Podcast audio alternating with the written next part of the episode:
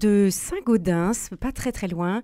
Et cette bande dessinée s'appelle La Chambre des officiers. Vous savez, ce roman célèbre de Marc Duguin qui vient d'être adapté en bande dessinée aux éditions euh, JC Lattès. Son scénariste est Philippe Charlot et son, son dessinateur pardon, est notre invité.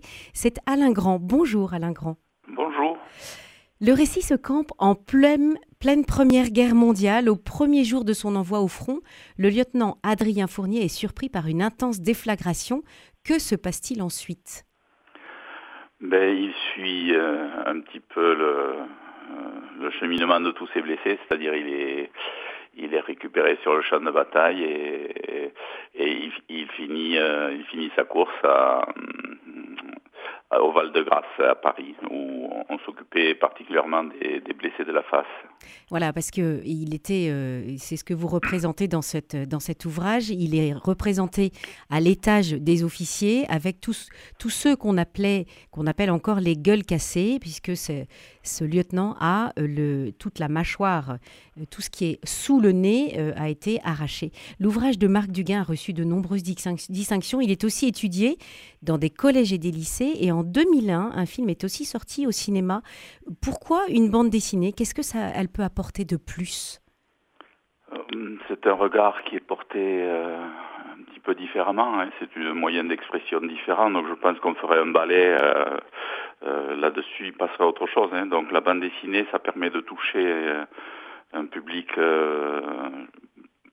plus large peut-être, peut-être pas plus large que le cinéma, on n'a pas cette prétention, mais mhm. disons qu'au niveau des au niveau des jeunes, ça peut être euh, ça peut être un bon euh, un bon médium. Mhm. Voilà. Et puis de toute façon, bon, c'est un regard qui est différent.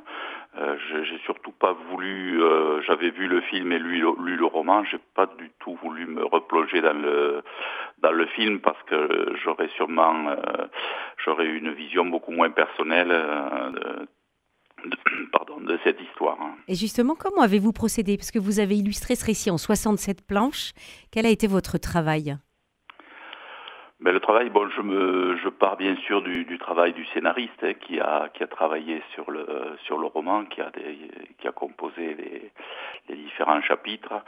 Et bon, après moi, je travaille sur, euh, j'ai pas mal de documentation. Et puis euh, le travail du dessinateur, c'est d'essayer de rendre au mieux euh, le, le la, présentation du scénariste en gardant l'esprit du l'esprit du roman initial, si vous mmh. voulez. Mmh. Et il faut étoffer ça avec, il euh, faut essayer de se plonger dans l'époque, donc ça, demande énormément de documentation, de, se plonger dans cette époque-là. Là, c'est particulier parce que c'est pas vraiment la, guerre de 14 telle qu'on la voit dans beaucoup de bandes dessinées, hein, dont Ambulance 13, là, chez le, chez le même éditeur. Euh, qui en l'occurrence est 30 hum, ans, qui, qui, ont édité ça en collaboration avec Jean-Claude Lattès. Et bon, ça n'est pas la même atmosphère que dans la plupart donc de ces, ces BD sur la guerre de 14, où on, on, on rend le plus souvent compte des, de la vie dans les tranchées. Là, c'est vraiment une guerre qui se passe entre les murs de du Val-de-Grâce, de cette du Val-de-Grâce, mhm. tout à fait, tout à fait. Alors, il y a des, des visages brûlés, déformés par euh, des éclats d'obus. Vous dessinez avec précision les blessures de ces officiers. C'est réaliste, mais euh, contrairement à ce qu'on pourrait imaginer, ça n'est pas repoussant. Euh, j'imagine que c'est un, un travail d'équilibriste. Oui, ça c'est vrai que j'ai visionné beaucoup de, de visages de, de gueules cassées, bon, euh, et, l'évolution, parce que bon, à, partir du moment où ils ont été pris en charge par des chirurgiens maxillofaciaux, c'était les, débuts de la chirurgie esthétique.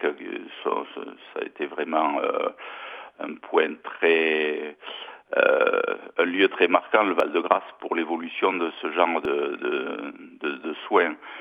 Et hum, euh, oui, je sais plus je, euh, le, le, travail délicat de, de, de montrer les blessures sans, sans que ce soit ragoûtant. Tout à fait. Et bon, ça c'est vrai que c'est difficile. Euh, c'est tellement difficile à imaginer, mais quand on voit des photos de, de ces gueules cassées, les moulages, on se demande comment même ils ont pu survivre, parce que vraiment, on voit des cas. Et puis à l'époque, euh, il n'y avait pas d'antibiotiques comme, euh, comme actuellement, donc euh, beaucoup sont très certainement morts de ces, de, ces blessures, de ces mm. voilà. Et sans parler des douleurs, oui, je pense qu'il fallait être d'une robustesse à toute épreuve. Hein. Mm. D'autant que ces thérapies, elles tâtonnaient à l'époque. Hein. Donc, euh, il y a eu des souffrances, hein. notamment, euh, ils essayaient de lutter contre les constrictions des mâchoires. Hein. C'est-à-dire que les gens qui étaient blessés à la face systématiquement avaient des contractures musculaires qui les empêchaient d'ouvrir la bouche. Et compliqué pour se nourrir quand même. Euh, compliqué pour se nourrir, tout à fait. Et c'est vrai que vous, vous montrez bien ça dans la, dans la bande dessinée, puisque euh, vous montrez les, les, différentes techniques pour faire ouvrir la bouche à ces, à, ces blessés, à, ces gueules Tout à fait. Alors euh, logiquement, ils se disaient on va tirer sur la bouche et, ils accrochaient un sac de sable carrément à la mâchoire inférieure. Bon, c'est une réalité, là, le, le, le, le dessin que j'ai représenté. Mm. Mais bon, c'était tout à fait contre-productif. Ça, ça, ça, ne faisait que compliqué, oui, oui, à part, à part faire souffrir là. Mais bon, ça paraissait logique, on va tirer, puisque mais les constrictions étaient euh, presque aggravées, quoi. Mm. Donc c'était vraiment, ils ont dû être devant des cas euh, tout à fait oui, bah, inédit de toute façon, assez nouveau. De hein. toute façon, voilà, voilà. Et ils ont, dû se trouver bien désarmés de, devant certains cas. Ils ont, ils ont tâtonné. La, douleur de ces hommes d'avoir euh, à, jamais un, visage défiguré n'altère pas leur désir de vivre et surtout leur franche camaraderie. Ça, ça, ça transparaît bien dans cette bande dessinée. Comment vous avez réussi à, à représenter cela? Quelque part, c'est l'optimisme du, scénario aussi, hein, bon, qui, qui, transmet bien ça. C'est que ces hommes, ils sont restés debout parce qu'ils sont restés unis et que, voilà, ils se sont pas mis, mis à l'écart, ils ont essayé de pas être à l'écart de l'humanité. Et la preuve en est, c'est que au moment où il y avait ces, ces blessés au Val-de-Grâce, s'est édité un, journal qui a été d'ailleurs mis en recueil assez récemment, qui s'appelait la, la, Greffe Générale. la Greffe Générale. La Greffe Générale, voilà, c'était un jeu, un jeu, de, mots, et, et c'était c'était carrément un petit journal des, des, blessés de la face et un journal satirique. Donc, euh, il trouvait quand même moyen de Bon, le rire étant le propre de l'homme, comme on mm. sait, d'essayer de, de, de, garder cette part d'humanité aussi, de, pouvoir même rire de leur, euh, de leur situation tragique. Hein. C'est bien en tout cas ce qui transparaît dans euh, cette bande dessinée La Chambre des officiers aux éditions Jean-Claude Lattès, dont vous êtes le dessinateur. Merci Alain Grand pour votre intervention ce matin.